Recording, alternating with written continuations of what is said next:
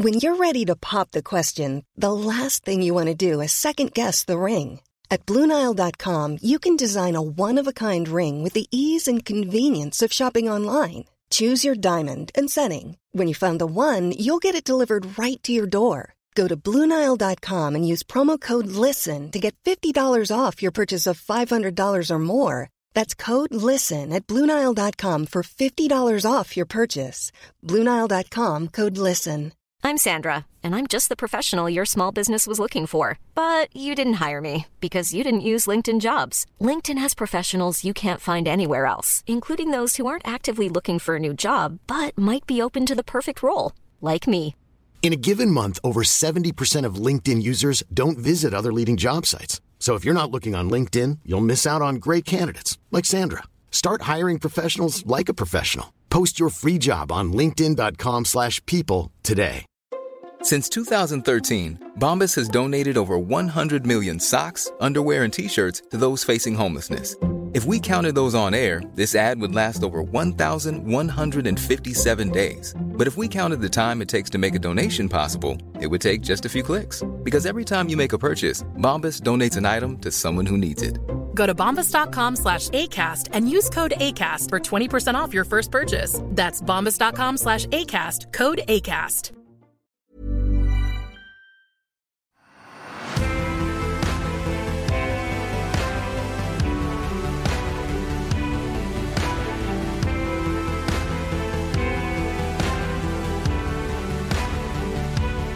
Alors bonjour Razika, on vous euh, rejoint aujourd'hui euh, sur la chaîne, on vous accueille aujourd'hui sur la chaîne sur, euh, sur ma demande parce que eh bien, j'ai lu beaucoup de vos articles et je pense que sur le sujet dont on va parler aujourd'hui, à savoir le voile islamique ou le voile dit islamique ou le voile en islam, vous nous direz.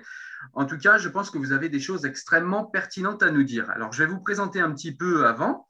Donc, Razika Adnani, vous êtes euh, écrivaine, philosophe et islamologue. Vous êtes membre du conseil d'orientation de la Fondation de l'Islam de France. Vous êtes membre du conseil scientifique du Centre civique d'études du fait religieux, le CCEFR. Vous êtes membre du groupe d'analyse de JFC, conseil et présidente fondatrice des Journées internationales de philosophie d'Alger. Vous avez écrit plusieurs ouvrages, dont les derniers sont euh, La nécessaire réconciliation en 2013, Islam, quel problème? Les défis de la réforme en 2017, Laïcité et Islam, mission possible, point d'interrogation en 2019, et le dernier en date qui est du début de l'année, février 2021, enfin du début de l'année dernière, c'est vrai qu'on est déjà en 2022, pour ne pas céder, texte et pensée en février 2021. Donc voilà euh, qui vous êtes, euh, Razika Adnani. Vous avez un site internet, vous avez donné euh, beaucoup de conférences, vous travaillez beaucoup. On se demande si vous n'avez pas des journées de plus de 24 heures. Et, euh, et, donc on est très très heureux et on vous remercie eh bien, de venir nous expliquer voilà, les deux, trois points importants autour du voile sur la chaîne qui est la nôtre. Voilà. Bienvenue, Razika Adnani. Bonsoir Cyril, merci pour euh, votre invitation et euh, je suis heureuse d'être parmi vous également. Merci beaucoup. Alors on va commencer tout de suite en fait, hein, on va rentrer dans le vif du sujet et puis euh, donc la première question que j'avais, la question de départ, c'est historiquement d'où vient le voilement des femmes et est-ce une particularité de l'islam? Merci pour cette question très très importante. Euh, c'est une question qui a été beaucoup abordée.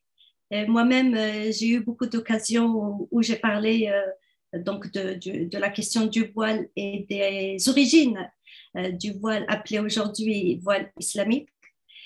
Et, mais dans ce genre de situation, cette question du voile, la répétition, je pense qu'elle est plus que permise, elle est même indispensable. Elle est indispensable vu le nombre de personnes qui pensent aujourd'hui que le voile euh, est une particularité euh, des musulmans ou de l'islam, euh, que c'est une habitude qui est spécifique à l'islam. nous avons vu comment des institutions européennes comme le Conseil de l'Europe, qui dernièrement a présenté le voile comme faisant partie de l'identité des femmes musulmanes. Et d'autres aussi organismes qui présentent les femmes musulmanes voilées comme pour dire ainsi une femme musulmane doit être, ce qui est tout à fait historiquement faux. Euh, donc, pourquoi je dis cela? Car le, voile existait dans le bassin méditerranéen comme une culture euh, de ces euh, populations avant même l'arrivée de l'islam. Et on peut remonter les origines du voile à 2400 ans avant l'ère chrétienne. Donc, à ce moment-là, les femmes portaient le voile, les femmes libres, les femmes mariées, portaient le voile comme signe de distinction pour les distinguer des femmes non mariées, des femmes esclaves et des femmes prostituées également. Donc le voile était un marqueur social, une discrimination, je dirais, sociale, euh, qui donc discriminait certaines femmes par rapport à d'autres. Le voile a été, oui? Non, non, allez-y, allez-y. le voile a été ensuite euh, récupéré par les pères de l'Église, comme euh, Saint Paul, qui, dans ses épîtres aux Corinthiens, a précisé que le voile euh, était une, une, une, marque de, de, de, subordination de la femme par rapport à l'homme. Donc, une marque d'infériorité. Donc, la femme devait se couvrir la tête et lui, là, il précise qu'il s'agissait du couvrement de la tête. Selon lui, la femme devait se couvrir la tête comme signe de son infériorité par rapport à l'homme. Donc le voile qui Oui Non, c'est très important ce que vous me dites. Pardonnez-moi, je vous coupe quelques minutes. Euh, parce que ça veut dire que le, que, le voile qu'on appréhende comme étant un voile islamique par, par essence presque, hein, certains vont jusque-là, est en réalité un voile qui est d'abord chrétien. Il existait avant déjà, il était une pratique païenne avant qu'il ne soit récupéré par les pères de l'Église. En effet, il était chrétien avant qu'il ne soit musulman. Euh, donc, et ce qui est intéressant, il était une, une, une, façon de s'habiller qui distinguait certaines femmes par rapport à d'autres, donc une discrimination d'une catégorie de femmes, les prostituées et les non-mariées et même les, les, esclaves par rapport aux mariés, aux femmes libres. Ensuite, avec les pères de l'Église comme Saint Paul, il devient un, marque, un marqueur de discrimination, donc une discrimination des femmes par rapport aux hommes. Et Saint Paul ajoute même que la femme doit se couvrir la tête car elle n'a pas, euh, elle ne doit pas avoir un accès direct ou un contact direct avec le monde de la divinité, le monde céleste. Contrairement à l'homme, lui, le contact direct avec la divinité. Et j'aimerais juste ouvrir une parenthèse, si vous permettez, pour dire que la femme dans la péninsule arabique jusqu'à Petra, le royaume des Nabatéens, la femme dans cette partie-là du monde était beaucoup plus libre. Elle avait un statut social très intéressant, très euh, euh, considérable et elle était euh, reine, elle était chef de tribu et les, habitants ou les, les, populations de cette partie du monde donc vénéraient les déesses, les divinités femmes. Les trois connues, les plus connues sont Allat, Al-Uzza et Manat. Et quand l'islam est arrivé à la Kaaba, dans le temple de la Kaaba, il y avait les statues de ces trois déesses et elles ont été détrônées détruite d'abord et détrônée par, avec l'arrivée de l'islam par un Dieu masculin et unique. Je ferme cette parenthèse pour, pour euh, revenir au voile et dire encore que l'islam, lui aussi, a récupéré la tradition du voile qui existait euh, bien avant l'islam. Il l'a également récupéré, ce qui me paraît tout à fait normal étant donné que l'islam euh, se considère euh, il s'inscrit dans la continuité des deux, euh, euh, de deux monothéistes, des religions monothéistes précédentes. Et dans l'islam également, le voile, il y a une façon de s'habiller spécifique à la femme qui existe dans les textes coraniques. La chevelure n'existe nulle part dans les textes coraniques, mais une façon de s'habiller spécifique pour la femme. Et le verset 59 de la Sourate 33, qui est la Sourate des coalisés, euh, coalisés explique et précise que euh, cette façon de s'habiller a comme objectif de distinguer les femmes musulmanes, donc les femmes libres, parce que les femmes musulmanes sont toujours considérées comme des femmes libres, les femmes libres, des femmes non musulmanes et des femmes esclaves. Donc le voile est également un signe de discrimination de certaines femmes par rapport à d'autres, même en islam. Voilà un peu les... Oui? Non, non, d'accord. Du coup, euh, au niveau de, euh, je veux dire, dès les prémices, en fait, l'islam a récupéré le voile dans son corpus, euh, textuel, ou est-ce que c'est arrivé un petit peu après? En fait, je pense qu'on peut passer à la question suivante. En réalité, ça offre une transition pour se demander avec vous, Razika, quelle est la réalité du voilement au niveau théologique dans le Coran et plus largement dans la littérature canonique islamique? Donc vous nous dites qu'il apparaît dans le, dans le Coran, j'ai bien entendu. Alors est-ce que euh, cela apparaît, puisqu'on sait que le Coran a été euh, historiquement écrit sur plusieurs années, est-ce que cela apparaît dès le départ? Et si cela apparaît dès le départ, est-ce que ça apparaît de manière précise? Est-ce qu'on parle précisément des cheveux? Et est-ce que euh, au niveau théologique, on a véritablement de quoi euh, obliger ou imposer l'identité des musulmanes comme euh, une identité euh, avec le voile, en fait, hein, où le voile est intrinsèque ou serait intrinsèque à l'identité musulmane. merci pour la question. Et je viens de dire que le voile n'était n'est pas une, une pratique spécifique à, l'islam ou à la femme musulmane, j'ajoute que le voile n'est pas une prescription coranique. Euh, pourquoi je dis cela? Alors que je viens de dire que le voile est cité euh, ou une certaine façon de s'habiller spécifique à la femme est cité dans trois versets coraniques. Euh, mais tous ces versets, ces trois versets, n'évoquent en aucun cas la chevelure de la femme. Or, la dissimulation de la chevelure de la femme est la pièce principale du voile. Autrement dit, une femme qui ne couvre pas ses cheveux n'est pas considérée comme étant voilée. Donc, à partir de là, on peut dire que le voile, c'est tout d'abord et avant tout la dissimulation de la chevelure de la femme. Or, donc, la dissimulation de la chevelure de la femme n'apparaît nulle part dans les versets coraniques.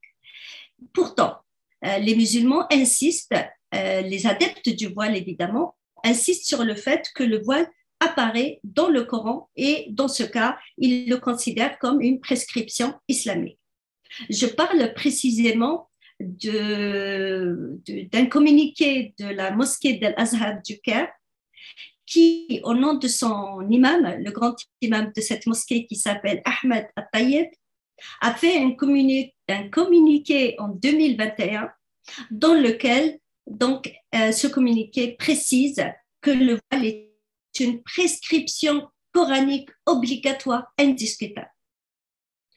Or, le verset qu'il donne comme, euh, argument, c'est le verset 31 de la sourate La Lumière, la sourate An-Nur, la Lumière. Ce verset qui dit Dites aux femmes musulmanes de rabattre leur khimar sur leur djuyub des termes arabes que je prononce en arabe. Pourquoi? Parce que ce sont deux termes sur lesquels euh, on n'est pas d'accord pour euh, comment les traduire. Et même les commentateurs du Coran ne, savent pas réellement quel sens leur donner, même s'ils se sont mis d'accord sur un sens bien déterminé pour ceux qui, sont, euh, qui font partie des adeptes du voile.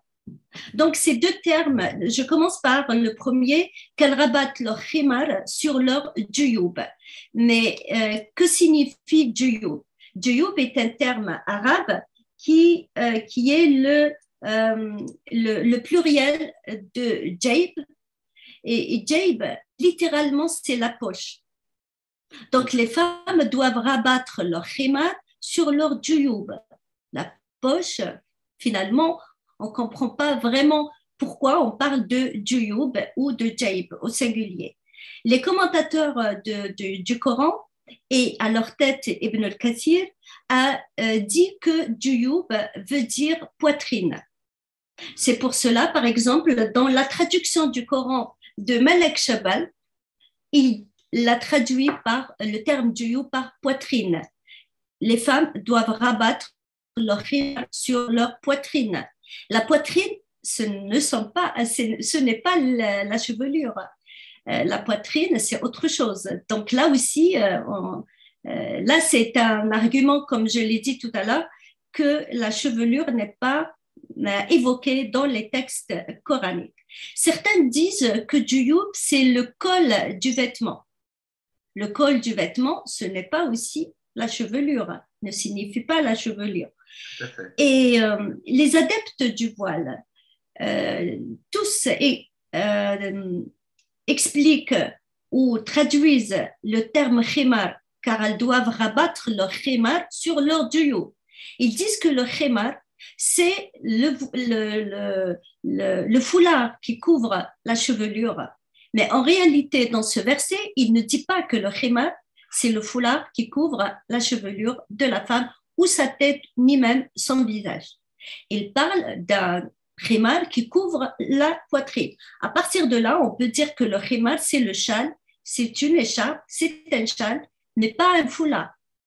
Mais évidemment, tous les commentateurs, euh, tous les adeptes du voile et la majorité des commentateurs considèrent que le khimar euh, est le, ce morceau de tissu qui couvre les cheveux de la femme. Aujourd'hui, dans le monde musulman, les femmes qui portent le voile disent qu'elles mettent leur khimar sur leur tête. Le deuxième verset qui parle d'une façon de s'habiller pour la femme est le verset 59 de la Sourate 33. Euh, la Sourate les coalisées que je citais tout à l'heure. Cette Sourate dit, dit aux femmes de ramener sur, elles ou de ramener leur jalabib. Jalabib, c'est un terme arabe qui est le pluriel de jilbab, d'où vient le terme djellaba. Donc, le djilbab est une robe longue. Elle peut avoir des manches longues, elle peut ne pas avoir de manches, mais c'est une robe qui est longue. Et là aussi, on ne voit pas, euh, euh, là aussi, le Coran ne parle pas de euh, la dissimulation de la chevelure de la femme. Donc, ces deux versets qui sont souvent présentés comme des arguments que le voile est évoqué dans le Coran, en réalité, euh, n'évoquent pas la chevelure, la dissimulation de la chevelure de la femme, qui est la pièce maîtresse, la pièce principale du voile.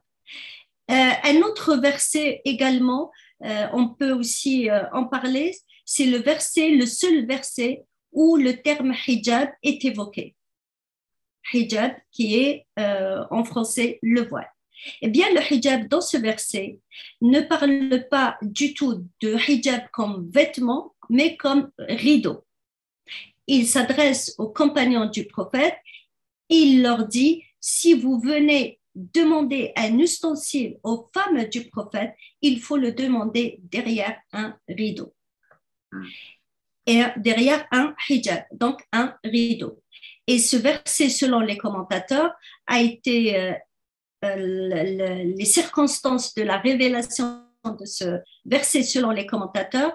Et il raconte que le prophète euh, ne se sentait pas à l'aise, il était tout simplement jaloux de voir ses copains, ses, compagnons discuter un peu trop avec ses femmes, ce qui montre que la mixité existait à l'époque et notamment avec sa femme la plus jeune, Aïcha, et que certains voulaient même se marier avec elle après le décès du prophète. Il faut savoir que euh, à la mort du prophète, elle n'avait que 18 ans.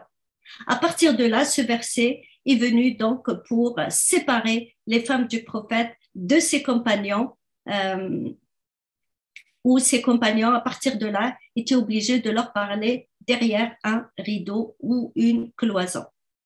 Donc voilà les trois versets. Un autre verset, évidemment, parle d'un vêtement très vague, sans aucune précision aussi, pour dire en général, la, chevelure, la dissimulation de la chevelure de la femme n'est évoquée dans aucun verset coranique. Mais il faut aussi préciser que même si on admet que le voile est évoqué dans le Coran, ce n'est pas une raison suffisante pour l'imposer aujourd'hui aux femmes musulmanes.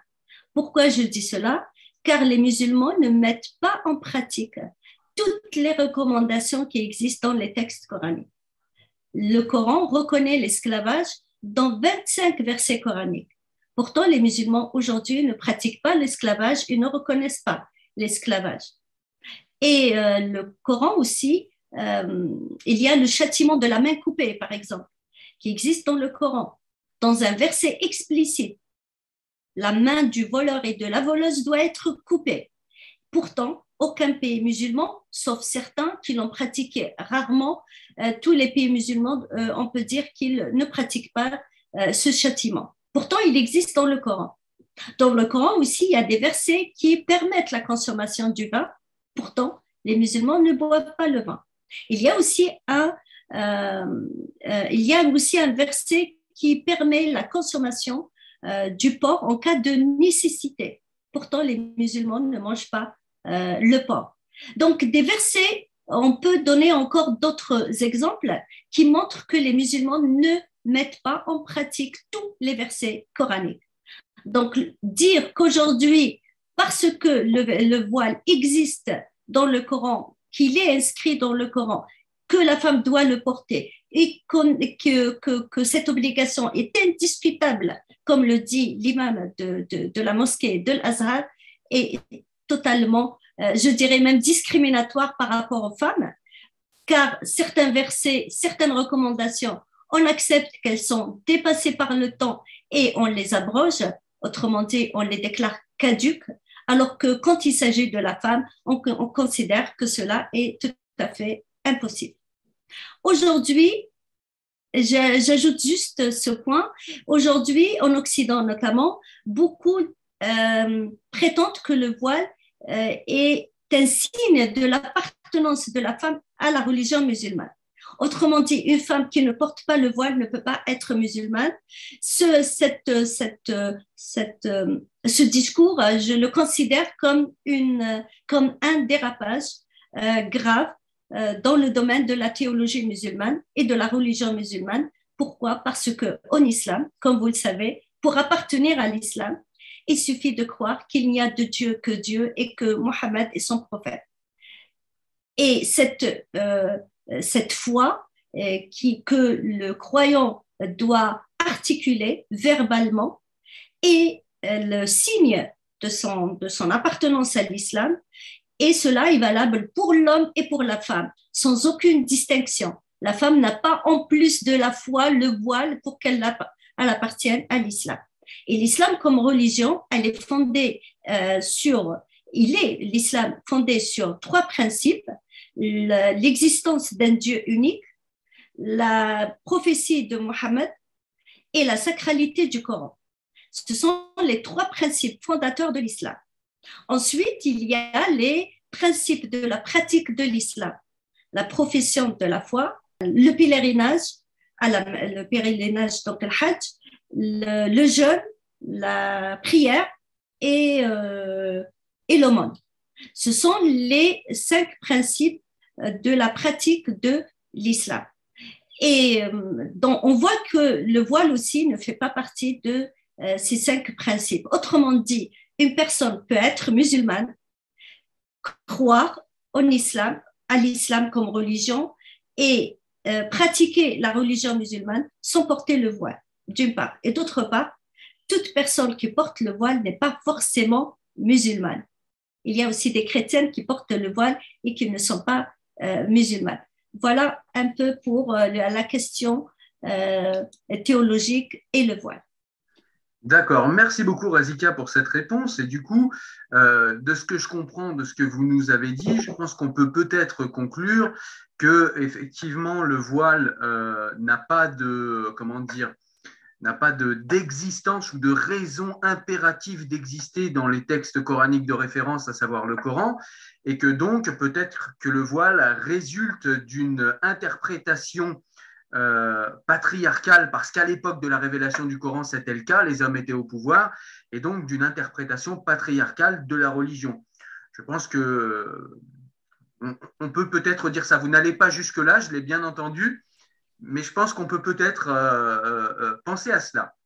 Mais excusez-moi, dans son communiqué, l'imam de l'Azhar, il a précisé que le voile était une prescription coranique Et ainsi l'ont dit tous les commentateurs et les savants de l'islam, qui sont tous des hommes. Et à partir de là, on ne peut pas discuter la question du voile. Donc, lui-même, il reconnaît que finalement, il s'appuie sur la parole des hommes, des commentateurs du Coran. Or, les commentateurs sont des êtres humains, donc leur parole n'est jamais sacrée. Elle n'est pas absolue. Lui, il la présente comme absolue et sacrée. Et comme vous venez de dire, tous ces savants, comme on les appelle pour traduire le mot olama, c'était des hommes. Donc, d'une part, c'était donc une lecture euh, masculine et même patriarcale, comme vous venez de dire, et de l'autre, euh, la parole humaine n'est jamais sacrée, et là, lui, il la présente comme étant sacrée, étant donné qu'il veut qu'elle soit indiscutable. D'accord, merci beaucoup. Et donc, du coup, pardon, on voit bien que euh, il y a aujourd'hui, on va revenir sur, sur notre époque, on voit bien qu'aujourd'hui, il y a des gens qui ont intérêt à cette interprétation euh, du voile. Et j'aimerais comprendre pourquoi. Et donc, on va passer à la troisième question. De quoi le voile islamique est-il le nom aujourd'hui au niveau symbolique et politique? Pourquoi, en fait, est-ce qu'on a autant de gens qui insistent pour que des femmes se voilent et insistent sur ce voile. Et on voit, comme vous l'avez rappelé au tout début de la vidéo, euh, qu'il y a même un lobbying qui va jusqu'à euh, nos institutions européennes pour présenter le voile comme étant quelque chose qui fait euh, partie euh, intrinsèque de l'identité musulmane. Pourquoi cela? En parlant du voile comme symbole, je peux évoquer quatre symboles ou cinq symboles. Premièrement, le voile est le symbole de la discrimination de certaines femmes par rapport à d'autres. Et aujourd'hui encore, dans le discours religieux des musulmans, ils présentent le voile comme une tenue spécifique à certaines femmes qui sont pudiques. Life is full of awesome what ifs and some not so much, like unexpected medical costs. That's why United Healthcare provides Health Protector Guard fixed indemnity insurance plans to supplement your primary plan and help manage out of pocket costs. Learn more at uh1.com. Hey, it's Ryan Reynolds, and I'm here with Keith, co star of my upcoming film, If, only in theaters, May 17th. Do you want to tell people the big news? All right, I'll do it. Sign up now and you'll get unlimited for $15 a month in six months of Paramount Plus Essential Plan on us. Mintmobile.com slash switch. Upfront payment of $45 equivalent to $15 per month. Unlimited over 40 gigabytes per month. Face lower speeds. Videos at 480p. Active Mint customers by 531.24 get six months of Paramount Plus Essential Plan. Auto renews after six months. Offer ends May 31st, 2024. Separate Paramount Plus registration required. Terms and conditions apply if rated PG. Et les autres qui ne portent pas le voile sont des femmes qui ne sont pas donc pudique. Et à partir de là, on peut dire qu'une femme qui porte le voile, donc, est une femme qui mérite le respect et celle qui ne le porte pas ne mérite pas le respect. Et quand on dit qu'elle ne mérite pas le respect, donc elle mérite aussi qu'elle soit agressée et même euh, violentée et même violée. Donc le voile est avant tout un symbole de discrimination de certaines femmes par rapport à d'autres. Et j'aimerais euh, juste euh, raconter que euh, euh, le mois de juin dernier, donc euh, juin 2021, certains étudiants algériens, donc au sein de l'université algérienne, ont lancé une campagne pour inciter les étudiantes à porter le voile. Et donc, les, les, filles qui ont accepté de le porter, qui ont accepté de le porter, on leur a donné, donc ils ont distribué ce qu'ils ont appelé l'attestation de, euh, une attestation qu'ils ont appelée couronne euh, de la, euh, la couronne de la pudeur. Oh. Donc, ce qui revient à dire que celles qui ne portent pas le voile ne sont pas pudiques. Et là, on voit vraiment la discrimination entre certaines femmes par rapport à d'autres. Le deuxième, le, deuxième symbole, c'est que le voile, est le, c'est le, le voile est le symbole de la domination masculine. Donc aujourd'hui encore, ce sont les hommes qui interviennent les premiers pour défendre le voile, dès lors qu'il est critiqué ou dès lors qu'il est euh, même discuté. Et dans l'Antiquité, on voit euh, Saint Paul était un homme. Donc ce sont les hommes qui l'ont imposé aux femmes et les hommes continuent de le défendre également, même s'il y a toujours des femmes qui aide les hommes évidemment dans cette entreprise. Donc le voile est un symbole de domination masculine. Le voile aussi est le symbole euh, euh, du conservatisme. Le conservatisme est euh, donc celui qui refuse tout changement, toute évolution au sein de la société. Et le voile, qui remonte à l'Antiquité, comme on vient de le dire, les gens qui tiennent le voile sont des conservateurs parce qu'ils ne veulent pas que la société change. Le voile est aussi un symbole politique, car ceux qui veulent imposer le voile aujourd'hui sont dans un combat politique et les femmes dans l'espace extérieur, euh, le nombre de femmes qui portent le voile dans l'espace extérieur nous donne, euh, euh, comment dirais-je, le niveau de l'islamisation de la société ou de, son, de sa réislamisation, comme le voulaient les frères musulmans à partir du début du XXe siècle car ils ont considéré qu'il fallait réislamiser les sociétés musulmanes. Pour eux, ces sociétés étaient trop influencées par euh, euh, l'Occident, par la civilisation occidentale, et qu'elles étaient éloignées du vrai islam. Donc, il fallait les ramener au vrai islam, il fallait les réislamiser. Et réislamiser une société, c'est imposer le voile aux femmes, mais ils ont compris très vite que le voile était plus que ça, c'était une arme de guerre. Une société n'est réellement islamisé ou réislamisé que si les femmes portaient le voile. Et autant les femmes euh, portent le voile, autant on peut mesurer euh, le degré de euh, l'islamisation d'une société. C'est pour cela que les frères musulmans ont défendu énormément le voile. Mais le voile aussi est un symbole de la, de la suprématie du corps sur l'esprit. Pourquoi je dis cela? Car dans tout le discours euh, des adeptes du voile, euh, ils donnent beaucoup d'importance au corps et dans à l'esprit. Donc la femme, on la regarde comme un corps, donc elle doit cacher son corps, euh, toujours cacher son corps et sa, sa, place dans la société et la valeur qu'on lui donne est mesurée par le, degré de, ce, de, de, la dissimulation de son corps. Est-ce qu'elle dissimule bien son corps ou pas? Et l'homme aussi, on l'a transformé, on l'a réduit à un corps. Donc l'homme, selon le discours des adeptes du voile, si la femme ne dissimule pas son corps, lui, il est incapable de maîtriser son corps. Donc là aussi, on voit que l'homme est totalement déshumanisé, il est réduit à un corps, à une matière qui réagit automatiquement à la vue du corps de la femme. Et si le corps de l'homme est suscité par le regard du corps de la femme, eh bien, cet homme ne peut rien faire que euh, se laisser aller à, euh, à, ce corps. Donc, c'est le corps qui euh, détermine son comportement. Et là aussi, donc, c'est un point très négatif dans le discours des adeptes du voile mais tout le, discours autour du voile donne une suprématie au corps euh, par rapport à l'esprit. Effectivement, euh, pour aller dans votre sens, moi, c'est le point qui m'a toujours posé problème avec le voile, et d'ailleurs, j'ai écrit des textes là-dessus.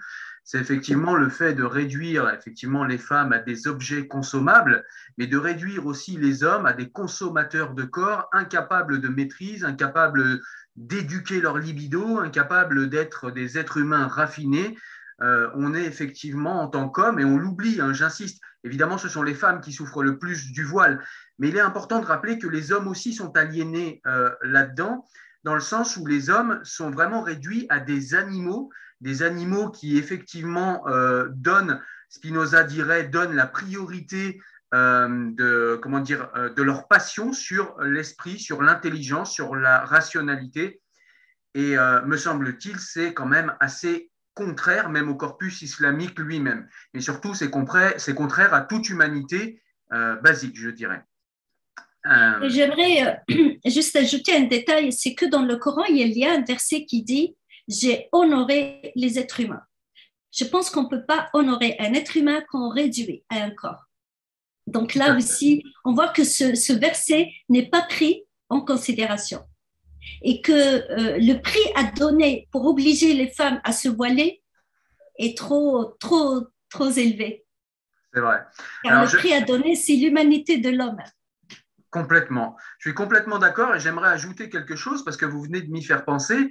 C'est que euh, je vois que vous avez beaucoup de livres derrière vous. Vous avez écrit des livres, euh, vous lisez probablement beaucoup d'ouvrages et vous savez que quand on euh, prend trois, quatre lignes à droite, trois, quatre lignes à gauche, on peut, dire, on peut faire dire ce qu'on veut à n'importe quel livre. Et on a l'impression que c'est un petit peu ce que font euh, certaines euh, officines islamistes et, pas mal de musulmans avec le Coran, c'est qu'ils prennent en fait les versets qui les arrangent et ils les interprètent les uns par rapport aux autres. Un livre, on ne le dira jamais assez, se comprend dans son, euh, dans son contexte textuel et dans son contexte historique. On ne peut pas prendre comme ça trois phrases et en faire une, une interprétation ex nihilo comme ça. Il faut vraiment euh, faire un travail important et c'est parce que vous avez fait, vous, Razika Nadi, ce, travail important que j'ai souhaité vous parler aujourd'hui. Euh, je voulais passer, avec plaisir, je voulais passer à la question suivante, même si vous y avez en partie répondu, euh, je voudrais qu'on y, qu'on y revienne de manière plus, peut-être plus claire et peut-être plus poussée. C'est, en fin de compte, vous nous l'avez dit, le voile, c'est quelque chose qui était là avant l'islam. Le voile, c'est quelque chose qui, euh, par exemple, euh, au, nord de l'Afrique, le voile n'a pas toujours été la règle. Le voile, c'est quelque chose qui s'est développé au niveau historique d'une manière assez euh, récente, en tout cas dans l'histoire récente des sociétés musulmanes et en Occident. Le retour du voile, on pourrait dire, puisqu'il a déjà été là, comme vous nous l'avez expliqué, mais le retour du voile, c'est quelque chose d'assez récent. Pourquoi est-ce qu'il euh, y a cette résurgence autour du voile? Euh, Tout d'abord, le voile, comme euh, je viens de le dire, existait avant l'avènement de l'islam. L'islam, comme la religion chrétienne, a repris cette tradition. donc, certains versets coraniques parlent d'une certaine façon de s'habiller pour la femme. Quand est-ce que les femmes se sont soumises à cette façon de s'habiller? Je ne peux pas répondre à cette question, mais certainement que les choses se sont faites euh, progressivement. Car la femme musulmane a porté le voile, elle a porté le voile différemment d'une région à une autre, et certaines régions, on lui a imposé un voile qui couvre ou qui couvrait au moins à l'époque tout le corps euh, de la femme. Et vers le 9e siècle, c'est la claustration de la femme euh, qui a été imposée. Donc les femmes ont été on les a obligés à euh, rester à la maison, donc on les a enfermés totalement à la maison. Donc les choses se sont faites progressivement et beaucoup d'écrits de, religieux ont participé à cela, donc les règles se sont mises en place progressivement. Et on est arrivé au point où on a dit que la voix de la femme est une aura. Aura est un terme arabe qui signifie de la partie du corps qui ne doit pas être vue. Donc, euh, même la voix fait partie de cette partie du corps qui ne doit pas être entendue. Euh, ici, c'est euh, le fait de l'entendre qui n'est pas souhaitable. Donc, on a aussi imposé le silence à la femme musulmane. tout ceci a duré des, longs, des siècles jusqu'au 19e siècle, la fin du 19e siècle, début 20e siècle, les choses vont changer euh, grâce euh, au, travail et, aux efforts des modernistes du début du 20e siècle qui voulaient libérer justement la femme de toutes ces contraintes, les contraintes vestimentaires et des contraintes aussi euh, qui le fait qu'elles étaient prisonnières à la maison. Donc les femmes, je veux dire à ce moment-là, les femmes ont commencé à se libérer du port du voile, à sortir dans l'espace extérieur sans être voilées et dans les rues d'Alger, du Caire, de, de, même de Kaboul, à l'époque, donc les femmes pouvaient sortir les jambes et la chevelure non dissimulées et cela ne posait pas de problème. On se souvient d'ailleurs. Euh, eux-mêmes. On se souvient pardon, du discours de Nasser dans les années 50 euh, où les frères musulmans lui demandaient de voiler sa fille et il leur répond d'une manière assez cinglante en leur disant qu'ils ont qu'à se voiler eux-mêmes. Donc on voit l'ambiance de, l'époque. quoi. De l'époque, oui. Mais déjà à l'époque, les, islamistes ont commencé déjà à, s'activer.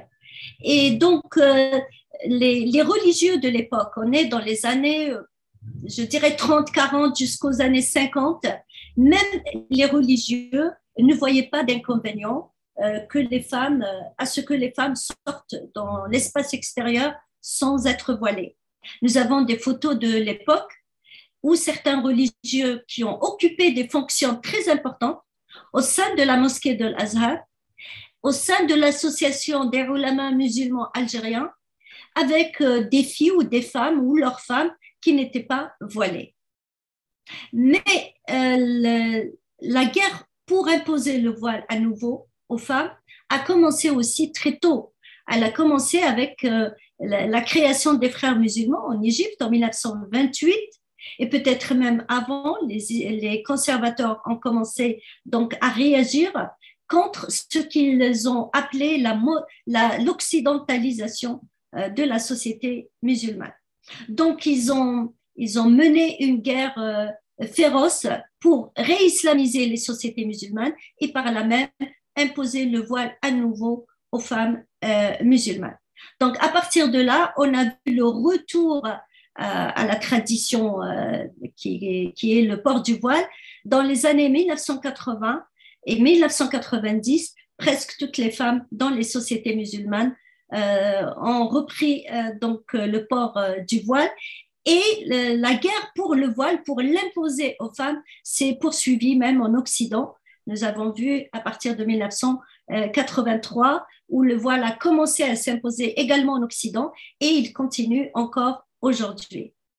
Donc, euh, il y a une, un retour euh, au, port du voile. Maintenant, comment on l'explique? Pourquoi ce retour au, port du voile? Tout d'abord parce que les frères musulmans voulaient euh, accéder au pouvoir pour imposer les lois islamiques, donc la charia, et instaurer un État islamique.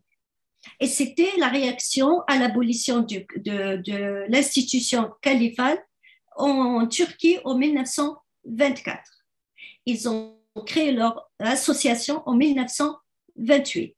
Donc, et très vite, les frères musulmans ont vu dans le voile de la femme un moyen pour euh, imposer donc leur, euh, leur projet de société.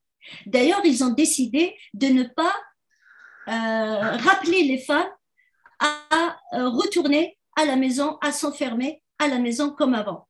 Pourquoi ils ne les ont pas, on leur a pas demandé de revenir au système de la claustration? Parce que ils ont très vite compris qu'une femme qui sort dehors avec son voile, qui va à l'université avec son voile, est, euh, meilleur, est le meilleur euh, euh, est la meilleure arme pour, euh, pour leur projet politique. Et donc, ils ont commencé à travailler au niveau des universités, les femmes qui travaillaient, pour les appeler à revenir au port du voile. Ils ont aussi beaucoup travaillé dans le domaine des médias, que ce soit les médias, la, presse écrite ou les chaînes de télé à l'époque. Et, donc, ils ont beaucoup travaillé aussi dans ce domaine, l'école également. Et ce qui est important à rappeler, c'est tous les films qu'ils ont et les feuilletons de l'époque qui faisaient euh, donc, euh, euh, comment dirais-je, ils montraient les femmes voilées, ils montraient ces femmes comme des femmes bien, bien, bien, des femmes pudiques, des femmes religieuses, des femmes qui craignaient Dieu, comme on dit en islam. Donc, ils ont donné une image d'une femme, euh, une image très positive d'une femme voilée. Et donc, le retour euh, du voile a commencé à se faire euh, à ce moment-là. Donc, je me suis posé la question de savoir si les modernistes avaient une part de responsabilité dans ce retour au port du voile des femmes musulmanes. Et euh, la réponse, évidemment, euh, oui, ils avaient leur part de responsabilité. Pourquoi je dis cela? Parce qu'ils ont beaucoup travaillé dans le domaine social et politique, très peu ou très timidement euh, dans le domaine de la religion. Donc, ils n'ont pas réellement interrogé les textes les textes coraniques, ils ont toujours cette réticence à interroger les textes, d'une part. D'autre part, ils n'ont pas présenté le voile comme un signe de discrimination à l'égard de la femme. Ils l'ont présenté seulement comme une pratique qui empêche la femme de s'émanciper. À partir de là, les religieux avaient de quoi réagir. Étant donné que leur c'est toujours la religion, tant que le discours religieux n'a pas été réellement remis en cause, l'islam et le Coran, on n'a pas été interrogé tous ces textes, eh bien, les conservateurs avaient toujours leurs arguments aussi forts et aussi, euh, aussi euh, convaincants mm, concernant les musulmans qui les écoutaient. D'autre part, c'est toujours le, la question de, l'émancipation de la femme. Ils ont dit le voile n'empêche pas la femme de s'émanciper et la preuve, les femmes vont à l'université et travaillent tout en étant voilées.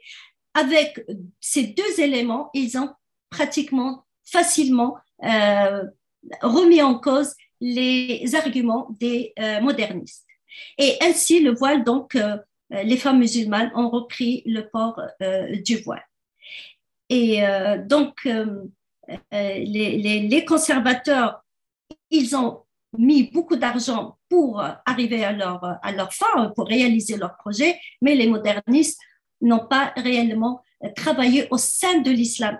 Autrement dit, ils n'ont pas fait ce qu'on appelle la réforme de l'islam.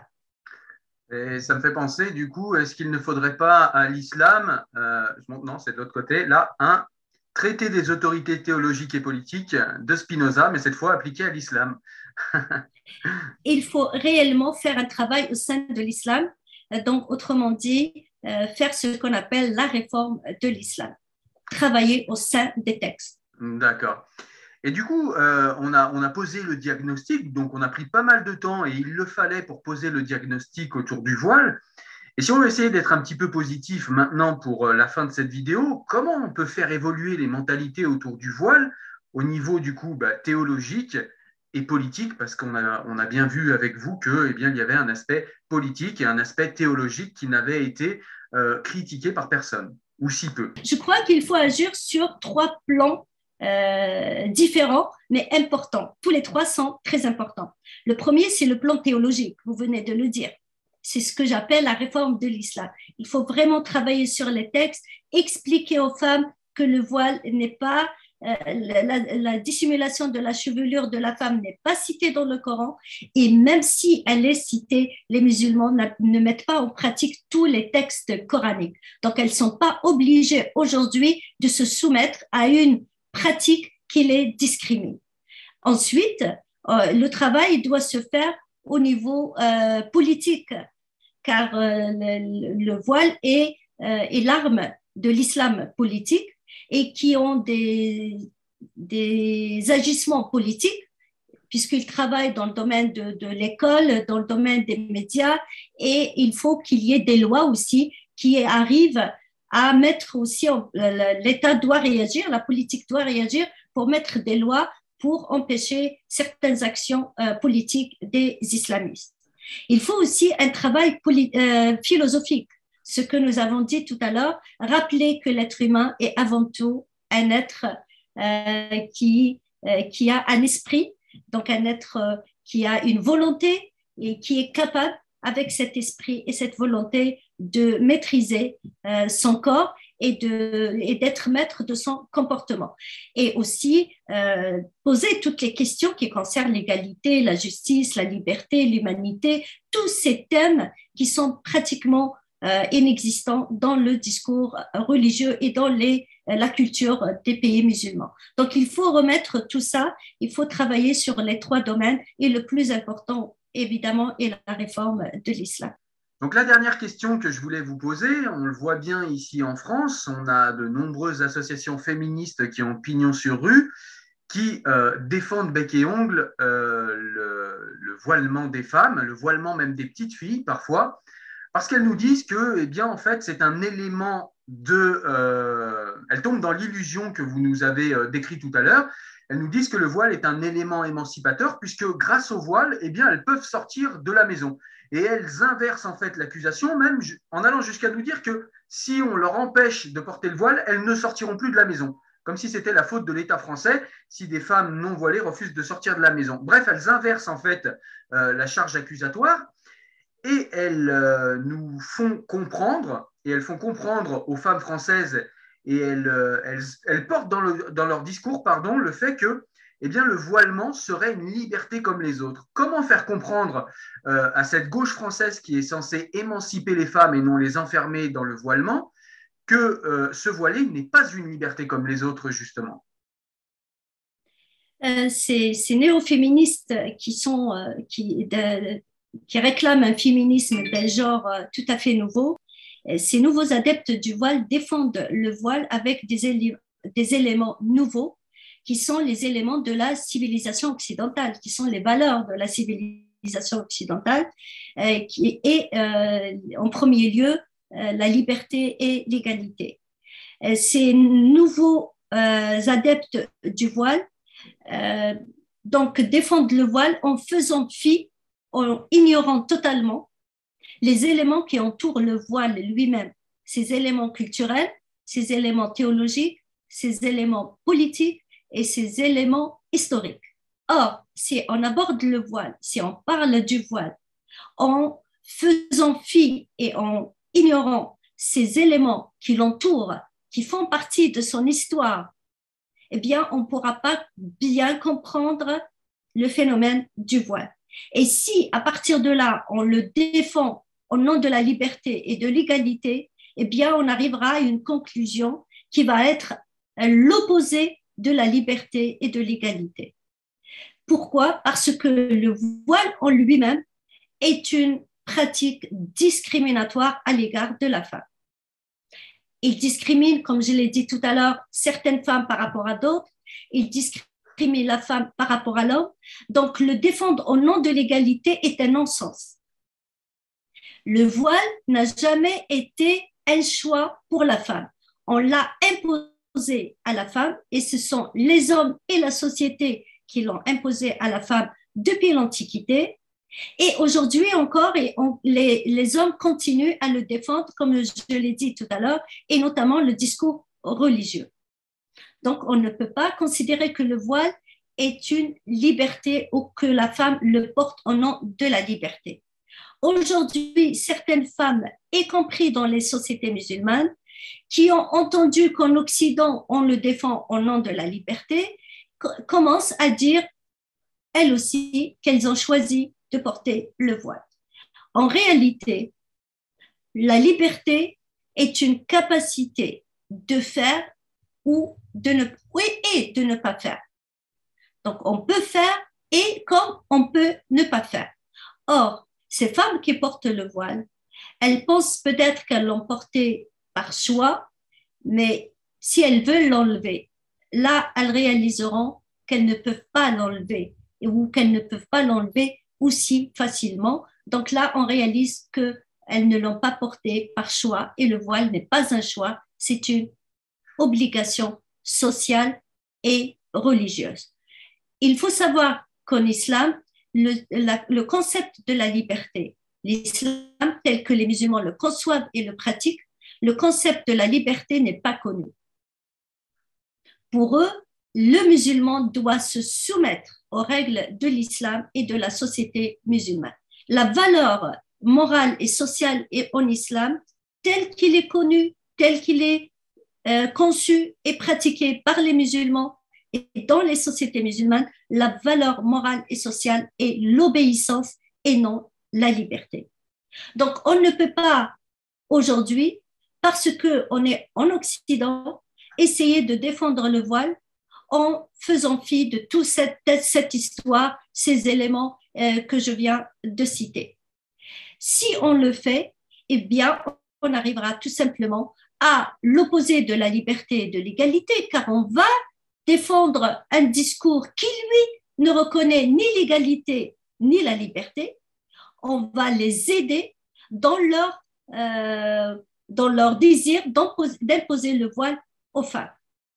Et ce, ce, néo-féminisme, ce discours qui défend le voile au nom de la liberté et de l'égalité, finalement, il euh, menace les acquis des femmes, car cela revient à dire qu'il donne des éléments de défense un peu plus au discours conservateur pour imposer un peu plus le, le, voile euh, l'imposer aux femmes. D'ailleurs, les conservateurs utilisent déjà euh, le principe de la liberté pour défendre le voile, alors qu'ils savent qu'ils ne reconnaissent pas la liberté euh, comme, comme principe, mais tout simplement, ils l'utilisent comme un moyen pour arriver à, réaliser leur projet social et politique. Donc, il faut que qu'elles sachent qu'on ne peut pas aborder la question du voile en faisant, euh, en, ignorant totalement ces éléments qui l'entourent. C'est vraiment un non-sens de vouloir défendre le voile qui est euh, fondamentalement discriminatoire au nom de l'égalité, qui ne reconnaît pas la liberté au nom de la liberté. Je viens de me rendre compte de quelque chose en vous écoutant, Razika, c'est que en fait, euh, les néo-féministes nous parlent de liberté, mais elles, elles parlent de liberté politique. De fait, une femme qui se voile a une liberté politique. Mais étant théologiquement soumise, et la politique en France ne s'occupant pas de théologie, et la théologie est le cadre de référence, le cadre euh, de référence euh, au niveau autorité morale de ces femmes-là. Et donc, du coup, pendant que nous, on, leur, on parle de liberté politique, eh bien, elles sont effectivement de fait politiquement libres, mais théologiquement aliénées. Et c'est ça en fait le problème. C'est que j'ai l'impression. Allez-y, pardon. Elles sont même socialement, euh, socialement soumises à, des règles sociales qui ne reconnaissent pas leur liberté. Sauf que ces néo-féministes qui défendent le voile au nom de la liberté considèrent qu'une femme euh, qui veut se voiler, elle a le droit de se voiler, au nom de la liberté, au nom de l'égalité, mais sans jamais, déjà, elles ignorent totalement ce qu'une femme musulmane peut euh, endurer au sein de sa communauté comme pression. Elles connaissent pas cette pression. Donc, elles ont toujours vécu dans des sociétés qui leur permettent d'être libres. Donc, pour elles, c'est difficile déjà de comprendre qu'il y a une pression énorme qui s'exerce sur les femmes. Et de l'autre, elle n'essaye pas de voir ce que subit cette femme ou cet individu au sein de sa communauté. Est-ce qu'au sein de sa communauté, elle porte le voile euh, par, euh, choix ou on l'a forcée à porter le voile? Tout ce qu'elle veut, c'est qu'elle, elle, elle le voit comme tel.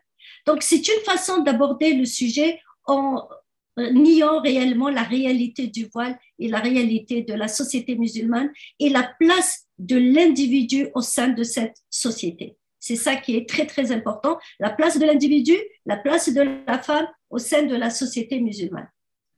Et encore, le voile ne concerne pas que l'Occident. Quand une femme en Occident défend le voile, il faut qu'elle comprenne que son discours arrive un peu dans le monde entier aujourd'hui. Et donc, euh, elle le défend en Occident au nom de certaines valeurs qui n'existent pas ailleurs, mais en même temps, elle donne euh, des moyens euh, aux conservateurs pour mieux défendre donc le port du voile. Effectivement, je vous remercie pour tout ça. Et d'ailleurs, j'ai fait une interview euh, d'une femme voilée avec qui j'ai débattu, qui était pour le voile et qui, effectivement, alors qu'elle ne l'a pas fait exprès, tout au long du débat, eh bien, euh, montre ce que nous explique aujourd'hui Razika Adnani. Euh, donc voilà, on arrive à la fin de cet entretien. Il me reste, Razika, à vous remercier vraiment chaleureusement pour le temps accordé et pour tous ces éléments de compréhension que vous nous avez donnés. J'aurais souhaité tout de même vous poser une dernière question à laquelle on n'avait pas, euh, on n'en avait pas parlé, mais c'est une question que je pose à tous ceux que j'interviewe. C'est à part euh, vos, ouvrages euh, que je mettrai en description avec des liens vers votre blog, avec tous les articles que vous avez écrits dans Ouest France, vous avez écrit dans Le Monde, vous avez écrit dans tout un tas de journaux avec il y a des articles sur tous les sujets qu'on a traités et encore bien plus, et je mettrai tout ça en description pour que chacun puisse aller voir les références euh, qui sont les vôtres. Mais j'aurais souhaité que vous nous donniez peut-être euh, un ou deux ouvrages, ou peut-être plus si vous le souhaitez, euh, vers lesquels nous tourner si on veut pousser plus loin la réflexion qui a été la nôtre aujourd'hui. sur la pensée musulmane Oui, tout à fait. Alors déjà, vous nous avez présenté le Coran traduit par Malek Shebel, paix à son âme, il nous manque.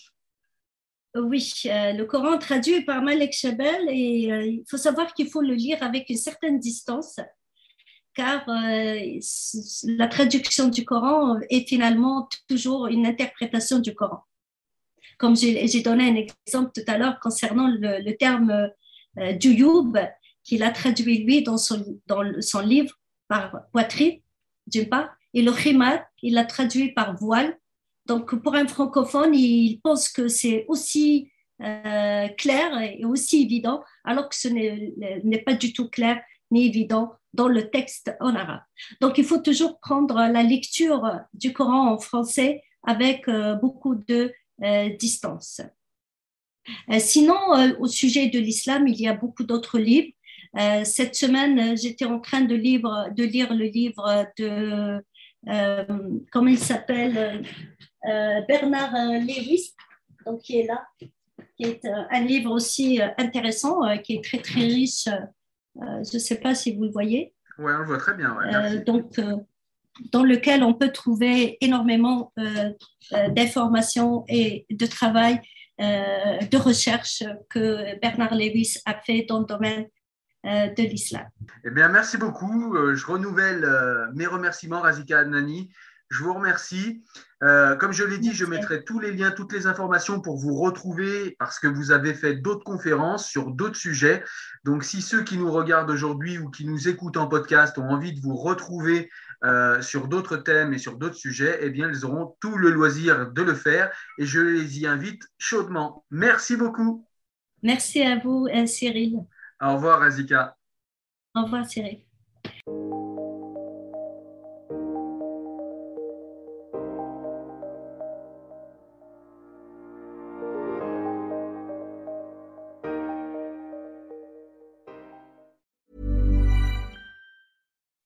When you make decisions for your company, you look for the no-brainers. If you have a lot of mailing to do, stamps.com is the ultimate no-brainer. Use the stamps.com mobile app to mail everything you need to keep your business running with up to 89% off USPS and UPS. Make the same no-brainer decision as over 1 million other businesses with stamps.com. Use code PROGRAM for a special offer. That's stamps.com, code PROGRAM.